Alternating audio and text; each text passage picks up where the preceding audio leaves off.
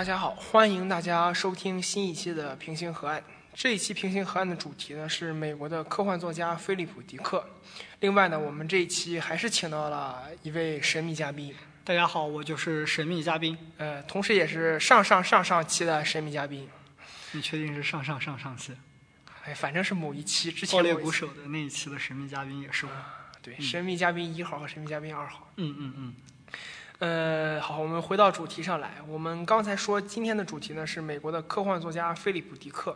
我觉得说起这个名字，可能诸位听众没有什么印象，但我相信很多人肯定看过他的小说所改编出的好莱坞电影。其中呢，既包括被很多科幻迷奉为经典的《银翼杀手》，还有大约十年前斯皮尔伯格所拍摄的那一部《少数派报告》。呃，我觉得是这样。你说他并不是很有名，这一点。呃，我想保持一个意义，就是说，你做单纯作为一个作家来讲，他可能并不是很有名，但我觉得他是一个检测你是不是科幻迷的一个很好的作家。基本上，你入了科幻这个不能说圈子吧，你对科幻有所了解的话，你肯定会听过他的大名的。哎，怎么说呢？反正就是之前我准备这期节目的时候，问了好多不怎么看科幻或只看过一点的人，然后问他们都问菲利普·迪克是干什么的，然后我也无言以对。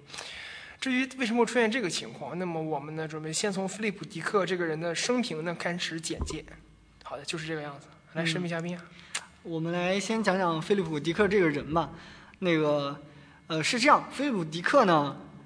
其实已经早就去世了。然后他所活跃的那个年代是基本以上个世纪的，呃，应该他从四十年代、四五十年代开始写写科幻小说，然后成名在六七十年代。他出生于一九二八年，然后一九八二年去世了。呃，一开始他是一个早产儿，他的他的家庭，他的父母，他的父亲是在美国的农业部工作的，然后但是他的家庭并不幸福，他父母在他五岁的时候就离婚了，然后当时，呃，他们父母还争夺他的抚养权，最后他跟着他的妈妈一起过，然后，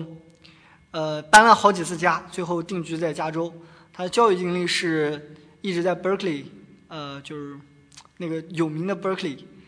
在那儿读了 Berkeley 高中，然后又在 Berkeley UC Berkeley 读的大学。但是他大学很神奇，他大学本科没有一个所谓的专门的专业，他蹭了很多专业的课，哲学啊、艺术啊、文学啊之类的，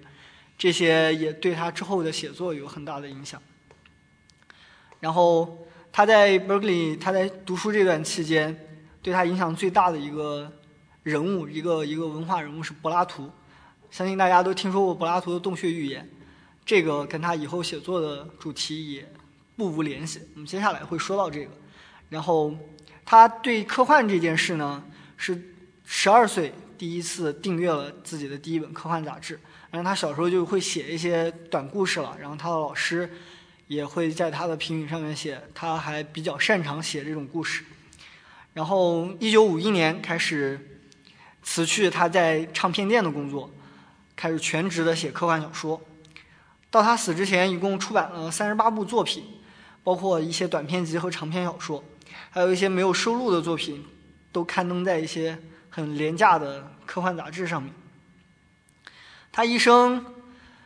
说得上是一个还挺知名的科幻作家，但又并非那么主流，因为他那个时代其实是一个过渡期，是所谓的科幻新浪潮，上接海因莱因、阿西莫夫这个黄金时代三巨头，下面就到现代科幻的这个范畴之内了。然后说到科幻，大家都会想到两个奖啊，一个是雨果，一个是星云，这两个是科幻界最有名的两个奖。呃，菲利普·迪克虽然对后世的影响非常深远，但是他。一生只获过获得过一次雨果和星云奖，就是他的那部《高堡奇人》，一部架空历史小说，获得过呃一九六三年的雨果奖。然后他很多次被提名雨果奖和星云奖，都只有这一部作品拿到最终拿到了雨果奖。呃，然后还有另外一个奖叫做约翰坎伯雷纪念奖，这也是幻想文学界的一个比较重要级的奖项，虽然没有雨果奖和星云奖那么重要。呃，他一九七五年以《流吧，我的眼泪》这部，准确来说，翻译应该叫《警察说流吧，我的眼泪》这部作品，获得了约翰坎伯纪念奖。呃，有趣的是这两部作品都有中文版，所以大家感兴趣的可以去看一下中文版。嗯，虽然说怎么说，菲利普·迪克生前获得的奖并不像很多比较流行的科幻大师那么多，嗯但是在他死后呢，却用他的名字命名了一个科幻奖，就是菲利普·迪克奖。呃，菲利普·迪克奖是可以说是赛博朋克这一这一块，或者呃幻想文学这一支吧，一个非常有非常重量级的奖。那个威廉·吉布森曾经就获得过菲利普·迪克奖。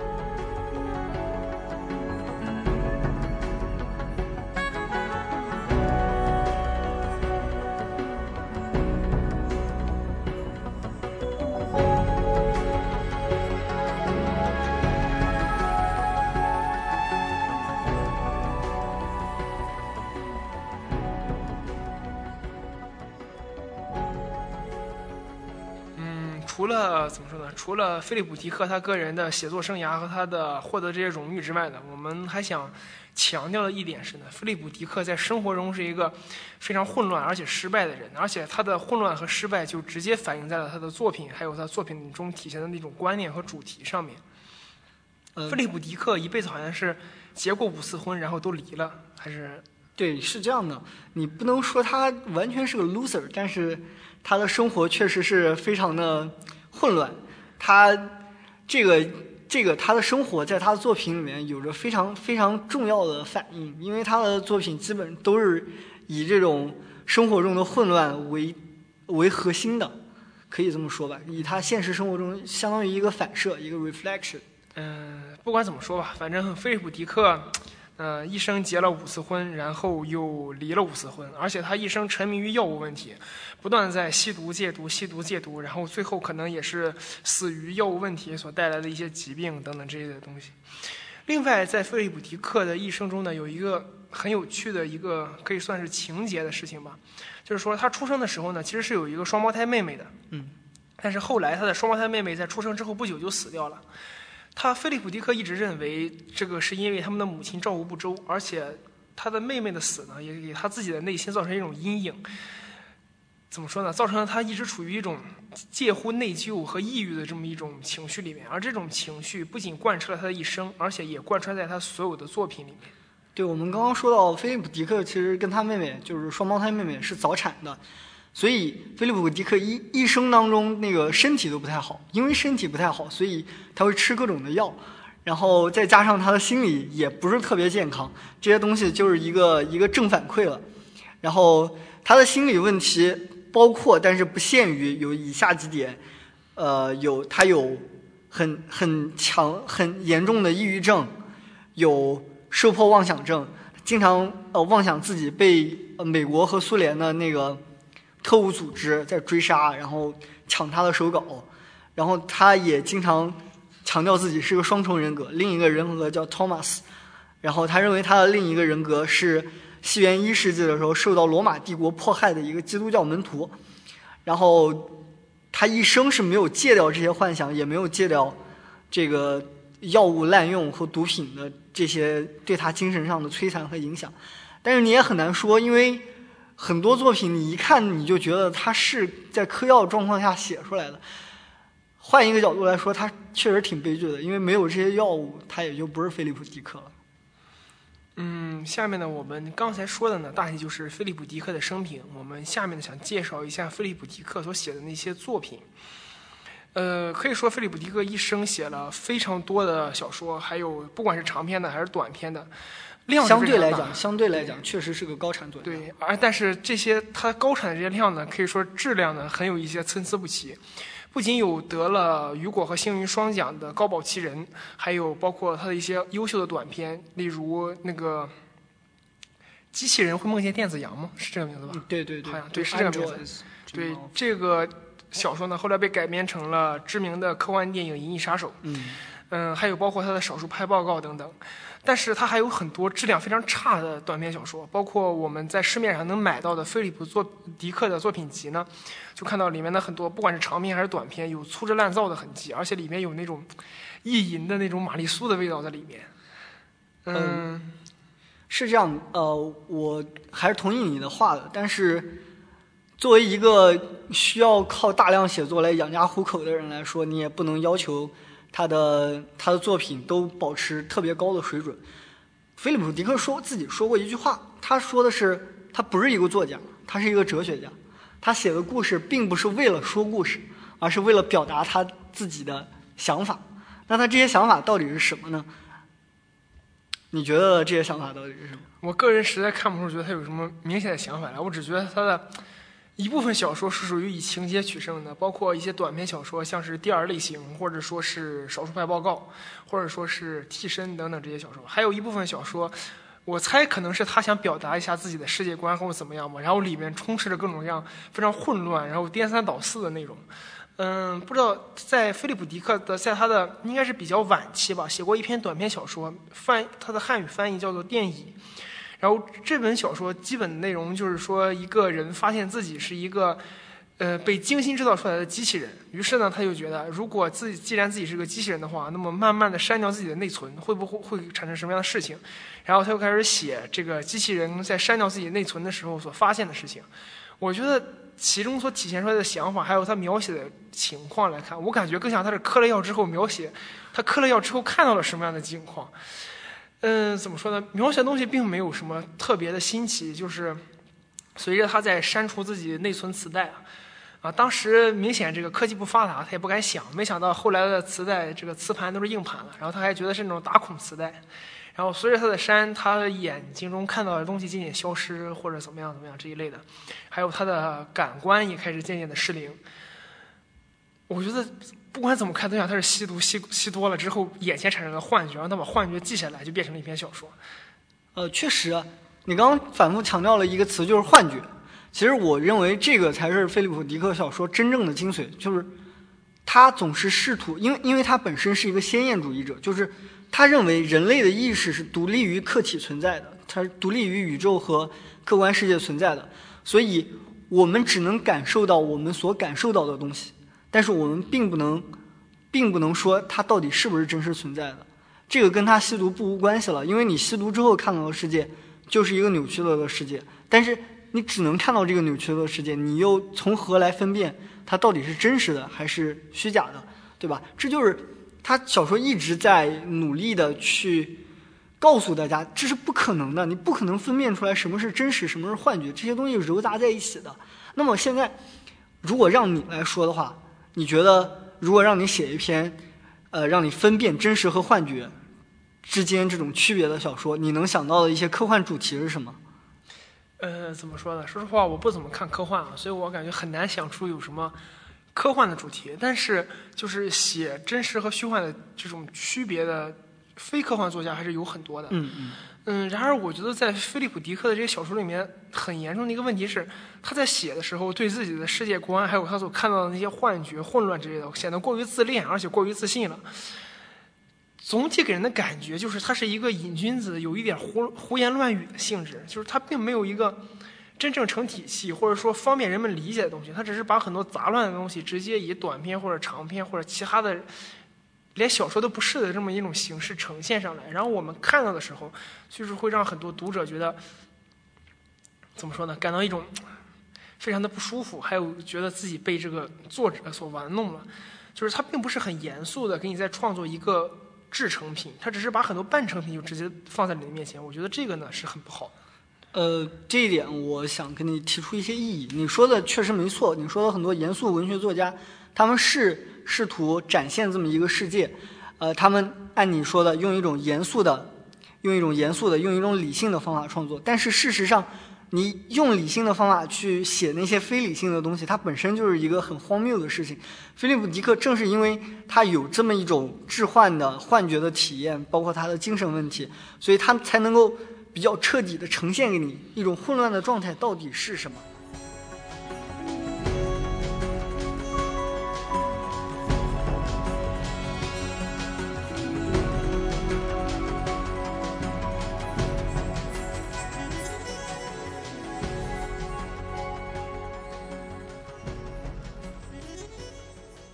所以，菲利普·迪克里面的小说里面经常出现的一些元素，就是关于这些。不管是我们刚刚讲的药物啊，还是呃人造智能啊，因为如果人造智能有意识的话，他们看到的世界是什么样子？他们的意识能不能算意识？然后包括呃他的他的怀疑论呢，他因为他认为就是现代社会当当下社会其实是建立在一个理性主义的基础之上的，但这一切可不可靠，他很怀疑。然后包括他认为人的意识是独立出独立宇宙存在的，所以会不会有多重宇宙存在？我们在另一个宇宙里面，我们的意识完全不是这么回事儿，然后会有各种各样的现实的翻转，然后包括对商品社会的怀疑，包括对东方神秘主义的这样一种崇敬和信仰。我觉得这些东西构在加在一起，就是所谓的 PKD 风格。就是也是他后世很多人推崇的这样一种风格，就是这个世界本来就不是一个理性的世界，我们需要用一种超超然的形而上的眼光去看它，这样可能会得到更多更合理的信息。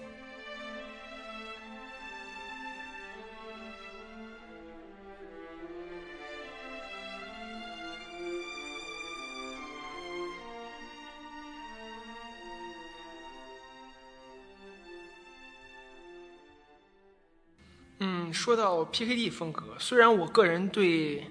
嗯，菲利普·迪克这么一种嗑药狂式的 这么一种世界观，还有他的这么奇思妙想吧，是是，并不是感到非常的感兴趣。但是他确实在当时开创了科幻小说的一个新的潮流，还有一种新的风格。因为在他之前呢，所有那些写科幻小说的人，一般我觉得大致可以分成两类吧。一类就是那种廉价的那种惊险小说，然后刊登在那种毛边纸的那种劣质的地铁刊物上，然后有很多是这样的。因为早期的很多科幻小说还有侦探小说都是这类的东西，追求这种廉价故事。是的。还有一类呢，就是那种相对来说更为专业的，然后写的那种理性派的那种科幻小说，包括黄金三时期的三大家，像海因莱因、阿瑟克拉克，还有最著名的阿西莫夫。就是阿西莫夫还有阿瑟克拉克，他们本人都是科学工作者出身，所以说他们会非常严谨的用理性推理去展现一个未来的场景，而且更多情况下，这种场景是乐观的，相对来讲。嗯，对，就是说，虽然说也许里面会有一些反思的情况出现，但是他们并没有将菲利普·迪克所设想的这么一种混乱带到这个小说的世界里面。没错，他们的小说世界都是非常的井井有条，带有一种科学的那种分析性。嗯，所以我觉得，虽然说菲利，我并不觉得菲利普·迪克写的很好，但是他确实把一种新的潮流和风格带入了这个领域里面。对，没错。呃，说到他的新风格，我觉得。它对后世的影响也是非常巨大的，就是我们刚刚讲的那些元素，都是在赛博朋克里面最常出现的元素，包括他思考的主题——现实与虚幻之间的这个界限，也是赛博朋克里面最常见的主题。说到赛博朋克，最早想到谁？黑客帝国。黑客帝国是吗？黑客帝国就是一个很典型的赛博朋克啊。反正我只记得黑客帝国的那个有一个导演变性了。黑客帝国讲的就是人的意识进入到虚拟空间里面、虚拟虚拟世界里面，然后在计算机网络里面去拯救拯救拯救地球的故事。然后不过这个赛博朋克，呃，在网上推有 William Gibson 的那个《神经浪游者》，都是那样。就是人的意识和肉体是可以分开的，我意识可以独立的存在在数字世界、数字空间里面。呃，菲利普·迪克那个时代还没有什么计算机的概念就是了，但是他早就设想出了这样人的意识可以独立于肉体存在的这样一个空间。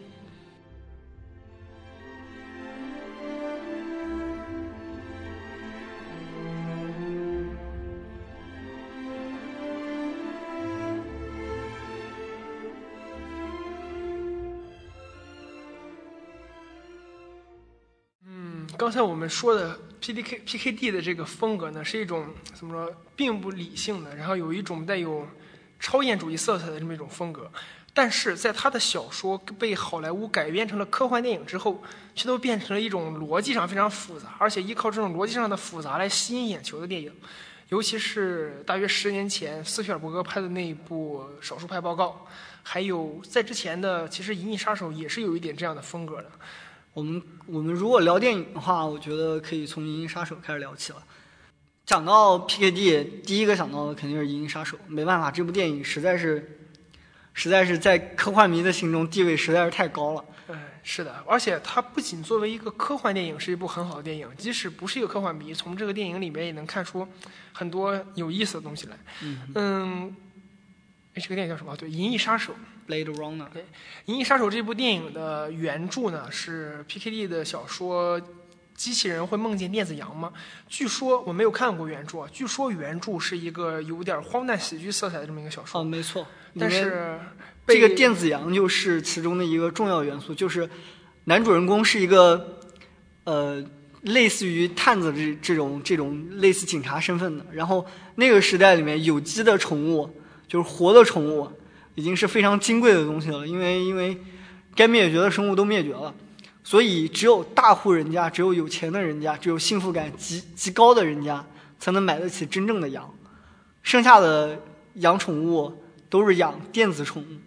他他就是这么一个，呃，辛勤工作只为了买一个电子羊的，这么一个一个警探一样的角色。嗯，但是被雷德利·斯科特拍成电影之后呢，然后这个电影被渲染的非常的低沉，而且有一种绝望的情绪，就是弥漫在里面。嗯，怎么说呢？第一次看到这个电影的时候，我首先被它所吸引的是它的特技效果。就是这部电影是一九八二年八一年还是二82年年拍的拍的，嗯然后而拍出来的就是拍出来之后呢，然后这菲利普·迪克就死掉了。但没过是对这个电影的特效呢，现在看来讲仍然怎么说呢，还是比较不错的，并不像国内很多这个电脑特技做出来那种五毛钱特技，例如前不久这个上映的这个某某笔记，呃对某某笔记，某某谷，嗯。对对对，嗯，怎么说呢，在整个嗯《银翼杀手》的世界里面，它已经没有了之前我们所说的那个短篇小说里面的那种滑稽的成分在里面，它变成了一个关于追杀和这个追查的故事。嗯，故事情节可能说也有极大的改变，说是有一批电子人，对，就做的非常逼真的电子人，饥渴乱真的电子人，仿真人仿真人，从一个本来在外太空的这么一个货运飞船上逃了出来，然后呢，他们逃到了，就回到地球上。地球在法律上来讲是不允许这批仿生人存在的。然后呢，我们的主角就被命令去追杀这一批仿生人，然后故事就是这么展开的。然后整体来看，最后的结果是我们的主角爱上了其中的一个长得特别漂亮的女的仿生人，然后呢，他又有和他自己的这个任务呢是有这个冲突的。嗯，总之这个情节到底怎么样呢？我们就不在这里细说了，因为这个电影也不是很长。如果大家有兴趣的话呢，可以大家一定要看啊，对，一定要看。这部这部片确实是拍的非常好，我一直对我一直是这部片的脑残粉。我觉得，当然 P.K.D 火热的时候虽然没等到它上映，但是还是看了样片的。他对菲他被他对雷雷雷斯科特所创造的这么一个 P.K.D 的世界很满意，他认为这就是他心目中的他脑海里面所构建的这么一种未来社会。这部电影整个色调都是黑色的，这不用说了。嗯，太阳从来没出来过。一直在下雨，一直在下雨，然后整个电影充斥的是一种绝望和忧伤的气息。而且是阴云密布、一直在下雨的、很拥挤的贫民窟的那么一种感觉。对，没错。呃，讲到里面的仿生人嘛，最近有一部电影叫《Ex Machina》，机械姬，没听过。呃，讲的也是一个，讲的也是一个一个机器人被人制造出来的人造人，有了自我意识之后的一个故事。这部电影也还是不错的，我觉得这部电影中能看到一些《银翼杀手》的影子。总之呢，就是它的主题还是在追寻这个人的意识，或者说一个生物，也不能说一个生物，就是意识这种东西，它是不是一定要依附在人身上才能存在？如果我们造出来人造人的话，他们是不是具有和人类同等的人格？那么，如果他们有人格的话，这种人格又怎么划分？他们的生命值得尊重吗？还是我们造出来的奴奴隶？这种平等又是怎么划分呢？然后我们又是怎么确定我们不是被创造出来的生物？嗯，对，刚才说的这些问题呢，现在看可能是有点俗的，然后很多人都在写的，但是在八十年代、七十年代，甚至还有最早的六十年代呢，却是一个很新鲜的事情。对了，说到这个人造人、仿生人的这个问题，我想起来了，前不久有一个电影叫《超能查派》，就是拍第九区的那个导演拍的。嗯，故对我本来是想去看这个电影的，但是我在我得知这个电影上映的时候呢，我又一查，发现当天是《复联二》就要上映了，然后我再去一查档期，发现《超能查派》的排片嗯马上就被这个《复联二》给挤掉了。准确的说是《复联二》把其他所有其他电影的档期都挤掉了，这就可以看出来，嗯，怎么说呢？这样一种，嗯，有某种思想内核的电影正在逐渐的被这种爆米花电影所挤掉。嗯，这个这种趋势呢，也在这个菲利普·迪克的改编电影里面有这种体现。在一九八二年的《银翼杀手》里面呢，然后这仍然是一部具有分析性的，而且可以算是一部艺术片吧。但是等到了零几年，大概是零四年、零五年的时候，零零三年吧，零三年吧，反正斯皮尔伯格拍这个还是九九年，不记得。好像零三、零四年。反正是在零零年前后五对五年之内。对，等这个斯皮尔伯格拍《少数派报告》的时候，《少数派报告》已经变成了一个完全靠这么一个智力游戏所博得票房的这么一种悬疑、科幻、娱乐电影。呃，当然，相对于别的娱乐电影来说，它仍然是一部有思想性的，相对来讲有思想性的电影，因为毕竟是用 PKD 的本子改的嘛。而且还是斯皮尔伯格拍的，总比这个某某电影，对对对对某某笔记要好得多。对，是这样的。呃，它整体来说，《手术派报告》已经已经有着商业电影和娱乐电影，用商业电影和娱乐电影这种模式和节奏去拍了。但是其中的故事其实还是挺耐人寻味的。当然，这个就因为因为菲利普·迪克尔其实并不是一个特别硬的科幻小说，他更多的是创造这么一个世界，他是一个世界的创造者。所以在《少数派报告》里面就有一些很扯的部分，就比如用人，就是用用或者说用超级人类，就超级智能的基因突变所带来的超级智能的人类，去预测分析人的行为，就相当于他的大脑是一个云计算机，然后他把每个人的行为输入进去，并且做一个预测模型，预测这个人下一下秒会不会犯罪。这样一个一个概念，在我们现在看来其实是非常扯的，但是他想表达的内容其实更多的是对于未来社会上这样一种法律和伦理的这样一种思考，呃，是的，菲利普·迪克，我觉得他本人的科学素养似乎并不是特别高对对，就他有很多小说，也许他最早的设计构想是不错的，但是被他的这个一个非常低的这么一个科学水平所糟践之后，然后这个东西就变得非常有玛丽苏的味道了，或者说奇幻。种意义。对，是的。然后你要你要抛开这些，你光看它的设定的话，其实它是靠点子取胜的。嗯，而不管这些点子在实际呈现出来的效果会不会有一些不太好的地方。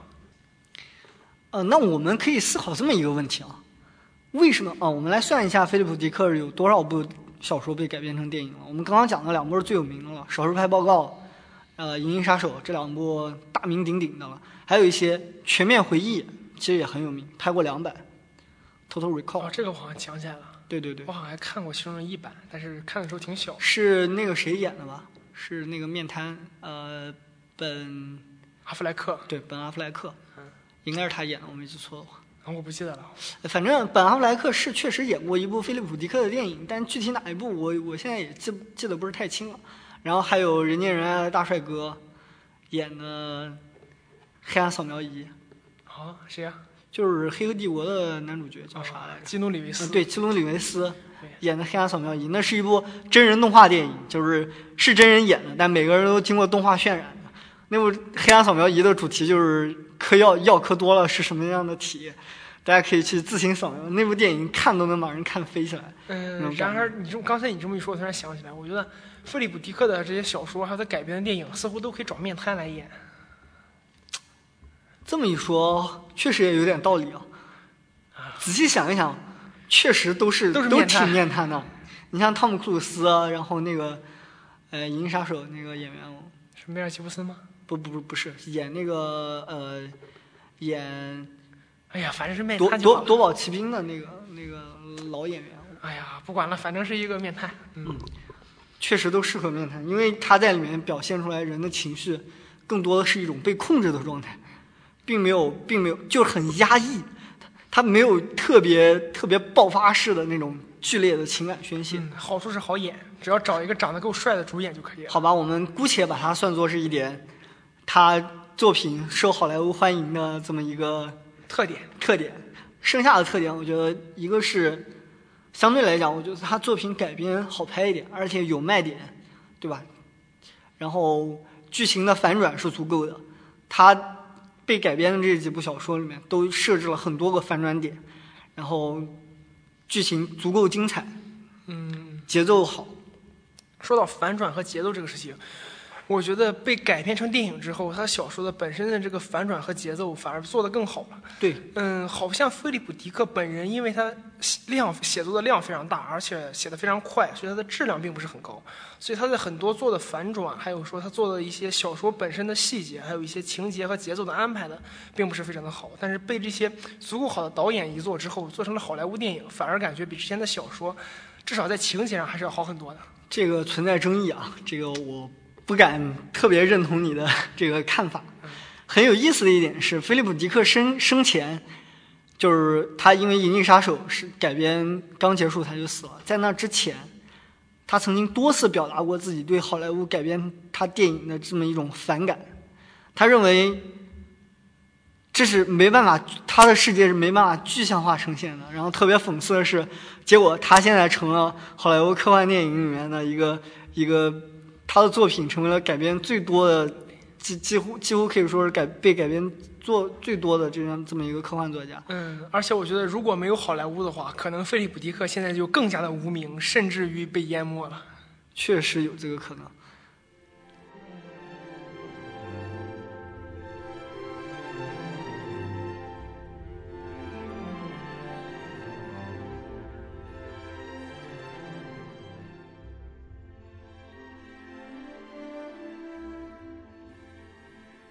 啊，说了这么多菲利普·迪克的事，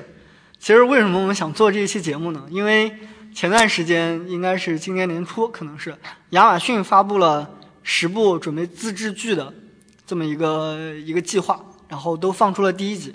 其中就有我们非常期待的这个高保奇人改编的这个电视剧。其实我觉得，如果真正上映的话，大家可以去期待一下，去看一下。当然了，亚马逊并没有给我们钱，因为我们现在知名度如此的小，以至于亚马逊根本不知道我们是干什么的。嗯但是我们还是帮了亚马逊这么一个小小的忙，希望他们以后会想起这个事情，给我们对付一小笔钱。如果他们的收视率能够因为我们这个节目稍微提高一点的话，我们可能会找他们要广告费。啊，是的，说不定他们以后给我们在这里常驻打广告，然后我们在后面加一个由什么什么友情赞助之类的。嗯嗯，这一期的平行河岸呢，大概到这里呢也就结束了。诶，这好像是我们第一期以一个广告作为结尾的节目啊，不过无所谓了哈。呃，那么我们这期的节目就到这里结束了。嗯，大家再见。朋友们，下次再见。